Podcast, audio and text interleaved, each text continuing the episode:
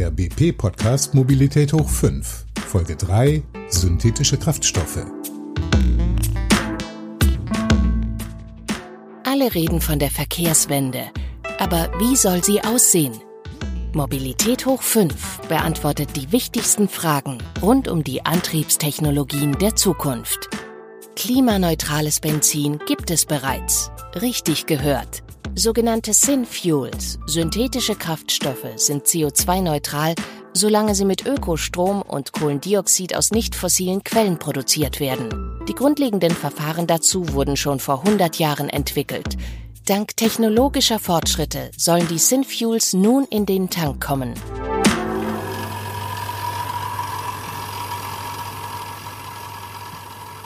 Zwölf Meter lang, 2,50 Meter hoch und 2,50 breit.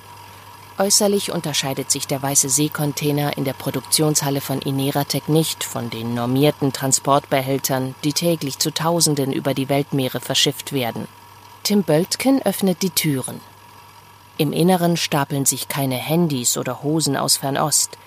Stattdessen sieht man unzählige Edelstahlleitungen, gedämmte Rohre und Apparaturen, die in der großen Halle auf dem ehemaligen Siemens Industriepark in Karlsruhe für ein konstantes Summen sorgen.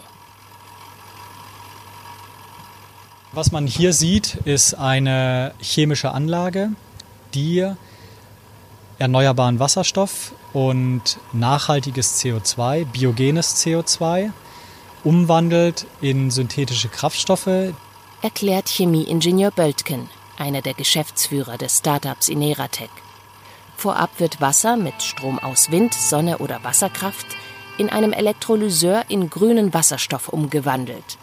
Der verbindet sich in dem Reaktor mit dem Klimasünder CO2 zu klimafreundlichen Kraftstoffen. Wir bekommen hier aus der Gasleitung CO2 und Wasserstoff und erzeugen daraus erneuerbaren Diesel, erneuerbares Benzin, erneuerbares Kerosin, erneuerbare Wachse und neuerdings auch erneuerbares Methanol, was dann wieder ebenfalls in die Mobilität, aber auch in die chemische Industrie gebracht werden kann. Wie ihre fossilen Verwandten können die Synfuels die Motoren heutiger Autos, Schiffe oder Flugzeuge antreiben.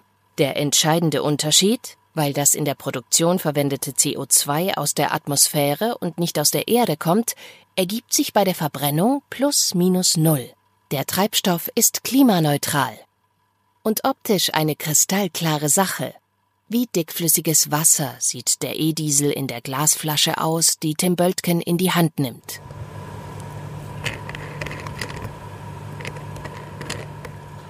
Er riecht gar nicht mal so, wie man einen Diesel erwarten würde, einfach weil dieser Kraftstoff aromatenfrei ist. Tatsächlich erinnert der Geruch des E-Diesels ein wenig an Vaseline, an Teelichte oder Schuhcreme, an Produkte aus Paraffin, einem Nebenerzeugnis der Erdölindustrie. Der synthetische Diesel riecht nicht nur sanfter als sein fossiles Pendant, er verbrennt auch sauberer, sagt Böltken.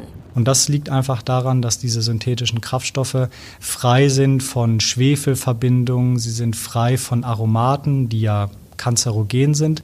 Beim Verbrennen entstehen deutlich weniger Stickoxide, die den Stadtbewohnern der Erde heute zu schaffen machen. Und synthetisches Kerosin setzt 30 bis 100 Mal weniger Rußvorläufer frei als herkömmliches Kerosin, wie das Deutsche Institut für Luft- und Raumfahrt in einer aktuellen Untersuchung ermittelt hat. Ein großes Plus für einen nachhaltigeren Flugverkehr. Weil wir haben ja natürlich einmal die CO2-Freisetzung bei Flugzeugen in der Atmosphäre, aber wir haben auch diese Bildung von kleinen Rußpartikeln bei der Verbrennung von Kerosin, die dann wieder zur Wolkenbildung führen und dadurch natürlich auch dem Klimaeffekt beitragen. Diese menschengemachten Wolken schirmen die Wärmestrahlung der Erde ab. Ein Treibhauseffekt entsteht, der Forschern zufolge die Klimafolgen der globalen Luftfahrt mehr als verdoppelt. Weniger Ruß bedeutet also weniger Wolken und damit weniger Klimaerwärmung. Windfuels sind universal einsetzbar. Sie bieten die Möglichkeit, die bestehende Infrastruktur zu erhalten. Das ist ja durchaus ein Vorteil. Auch weitgehend die bestehenden Prozessketten, Verarbeitungsketten zu erhalten. Sind als flüssige Energieträger gut zu transportieren, auch gut zu importieren. Bringt Manfred Fischedick vom Wuppertaler Institut für Klima, Umwelt, Energie die Vorteile der Synfuels auf den Punkt. Power to X heißt das Prinzip, das seit einigen Jahren weltweit in Demonstrationsanlagen erprobt wird.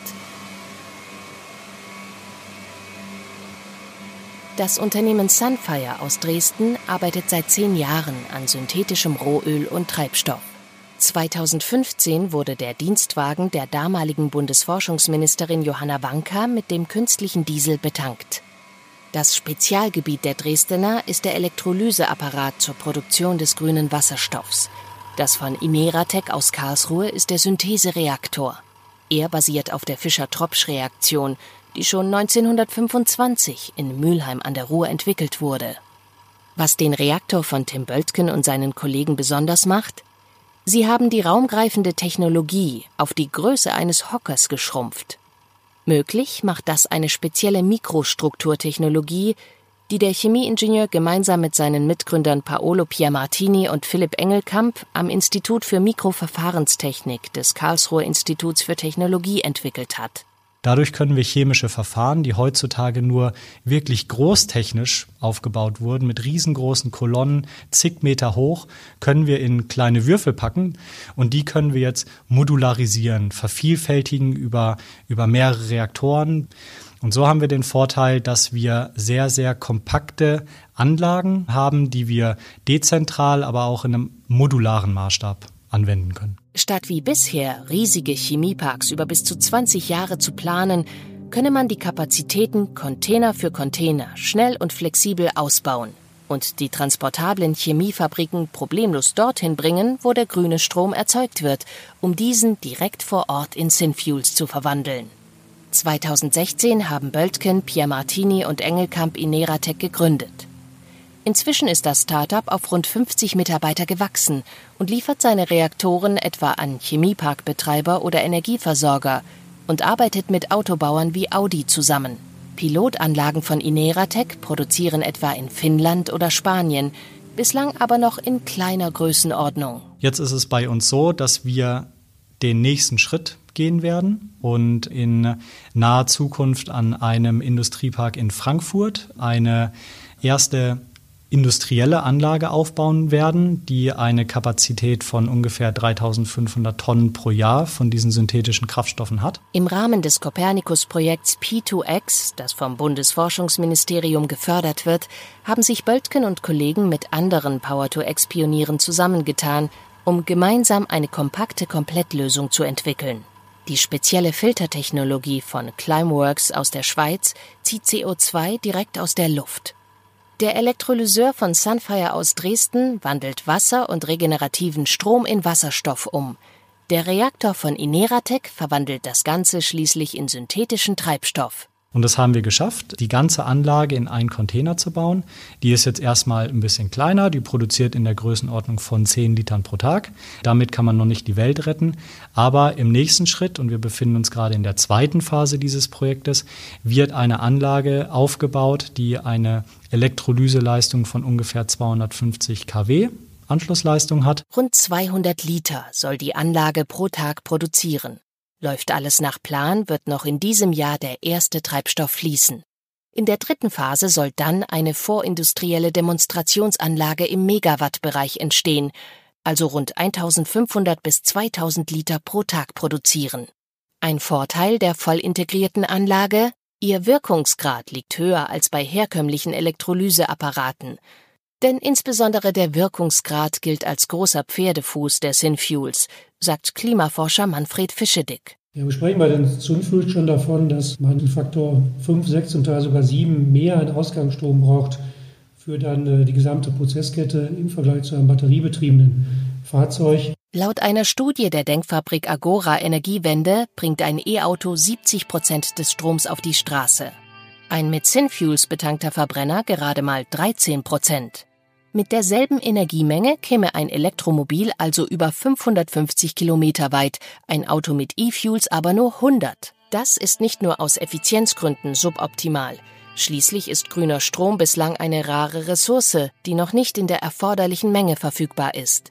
Insofern sollten natürlich Synfuels auch nur auf die Bereiche konzentriert werden, wo die anderen Möglichkeiten ihre Grenzen der Anwendung haben. Folgert Manfred Fischedick. Vor allem im Schwerlastverkehr, zu Wasser und in der Luft seien die Flüssigkraftstoffe dank ihrer hohen Energiedichte aktuell alternativlos, so der Klimaforscher. Es gibt auch in Schweden jetzt Flughäfen, die versuchen, Vorreiter zu sein bei der Infrastrukturentwicklung für elektrische Flugzeuge. Aber das sind alles natürlich Flugzeuge, die sind kleiner, die fliegen nur Mitteldistanzen jetzt innerhalb von Schweden. Und das sind vor allen Dingen eben nicht die großen Jumbos, über die wir sprechen. Und insofern sind für diese tatsächlich die synthetischen Kraftstoffe im Moment das Maß aller Dinge. Auch der Entwicklungschef von Mercedes-Benz, Markus Schäfer, zeigte sich unlängst in einem Interview überzeugt, dass sich E-Fuels wegen ihres großen Stromhungers und niedrigen Wirkungsgrads zunächst und vor allem in der Luftfahrt durchsetzen dürften. Wie sich aber der Wirkungsgrad von Power-to-X weiter verbessern lässt, daran wird aktuell geforscht.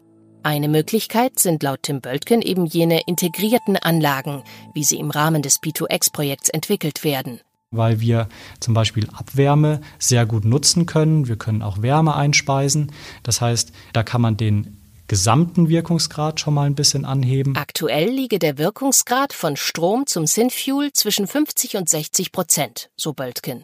Weitere technologische Verbesserungen, besonders in der Elektrolyse, seien aber bereits in Arbeit. Da gibt es sehr spannende Projekte, es gibt sehr spannende Technologien, sodass wir davon ausgehen, dass in den nächsten Jahren der Wirkungsgrad sich auf die 68, 70 Prozent auch noch anheben lässt. Und damit dürfte dann auch der Preis der Synfuels sinken, denn der ist momentan der zweite und größte Pferdefuß der synthetischen Kraftstoffe.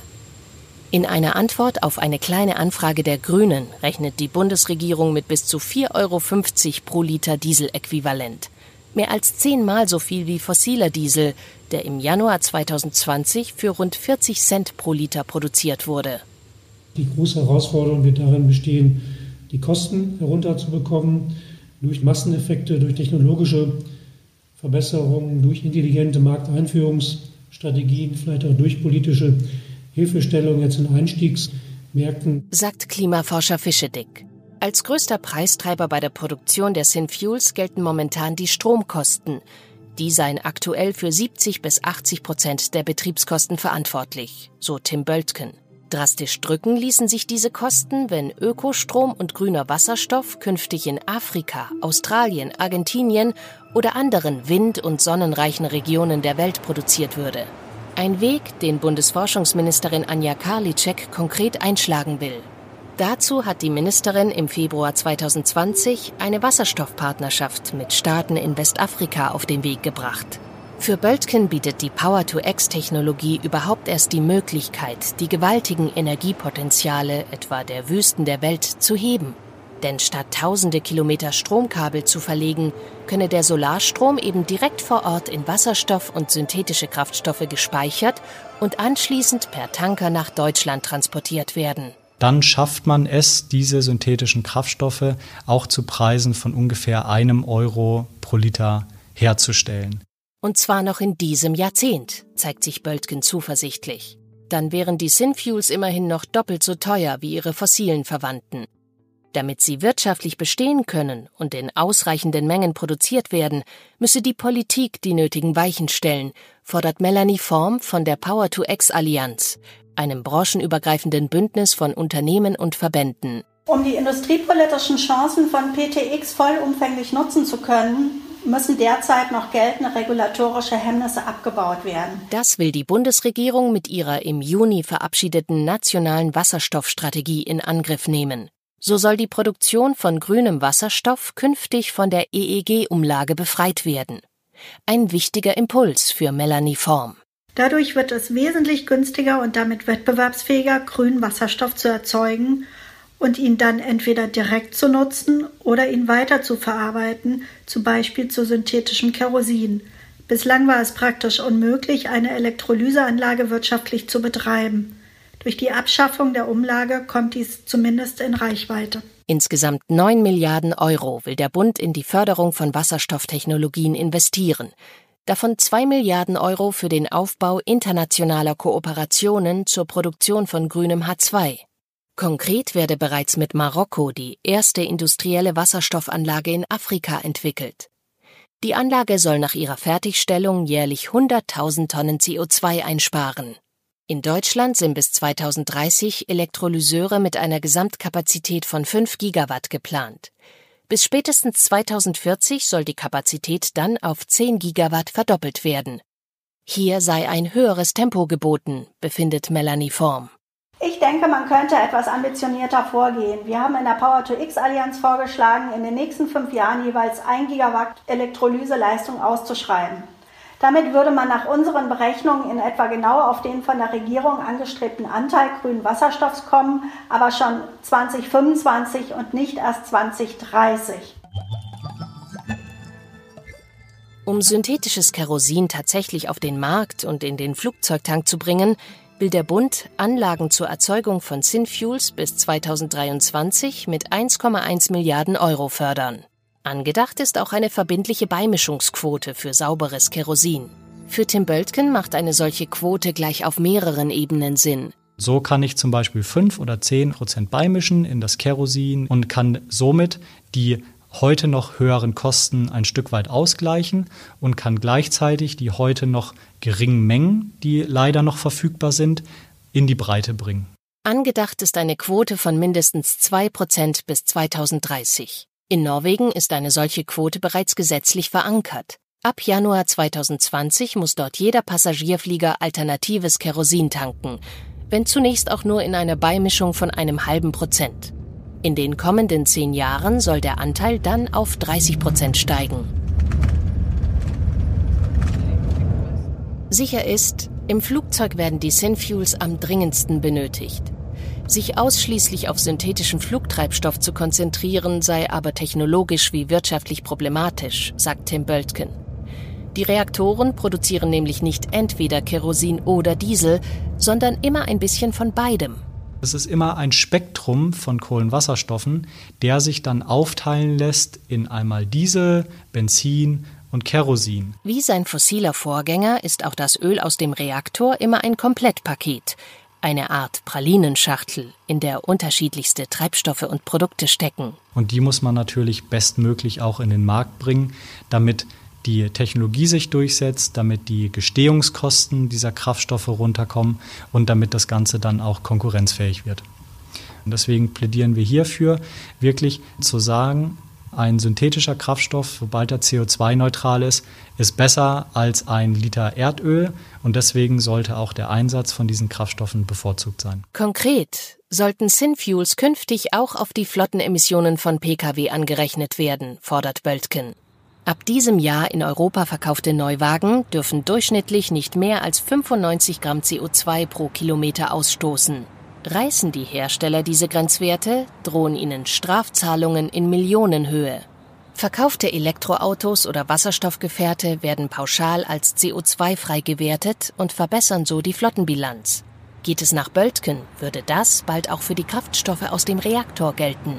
Für diese Technologie wäre es natürlich vorteilhaft, wenn äh, synthetische Kraftstoffe der Elektromobilität oder auch der Wasserstoffmobilität einfach gleichgestellt werden würde. Bislang sind die synthetischen Kraftstoffe auch noch gegenüber Biosprit benachteiligt. So legt das im Rahmen des Klimapakets verabschiedete Brennstoffemissionshandelsgesetz fest, dass fossile Kraftstoffe ab 2021 mit einer CO2-Abgabe belegt werden. Für Biokraftstoffe gilt dabei der Emissionsfaktor Null. Anders als beim Sprit aus Erdöl steigt ihr Preis an der Tankstelle also nicht. Bei den Synfuels will die Bundesregierung aber erst 2022 prüfen, ob sie ihrerseits ab 2023 vor dem Gesetz als klimaneutral gelten sollen. Damit wir morgen klimafreundlicher unterwegs sind, müssen wir heute aber nicht nur unsere Antriebe oder Treibstoffe ändern, sagt Klimaforscher Fischedick vom Wuppertal-Institut. Es geht natürlich um die Frage, wie kann ich Verkehr vermeiden, über intelligente Siedlungsstrukturen beispielsweise, wie kann ich Verkehr verlagern, auf Fuß, Radverkehr, auf den öffentlichen Personennahverkehr. Und auch für Tim Böltken sind seine Synfuels nur ein Puzzleteil im Gesamtbild des nachhaltigeren Verkehrs der Zukunft. Dazu zählt natürlich auch Elektromobilität und dazu zählt natürlich auch manchmal das Auto mal stehen zu lassen und besser mit dem Fahrrad zu fahren. Das war Mobilität hoch 5 zum Thema Synfuels, Retter des Verbrennungsmotors. Beim nächsten Mal geht es um die Frage, ob der am häufigsten kritisierte Kraftstoff Diesel überhaupt eine Zukunft hat.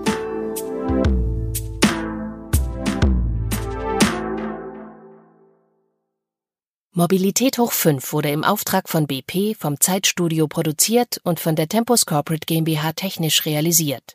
Redaktion und Recherche hatte Tobias Lennartz und gesprochen wurde von Andrea Hussack.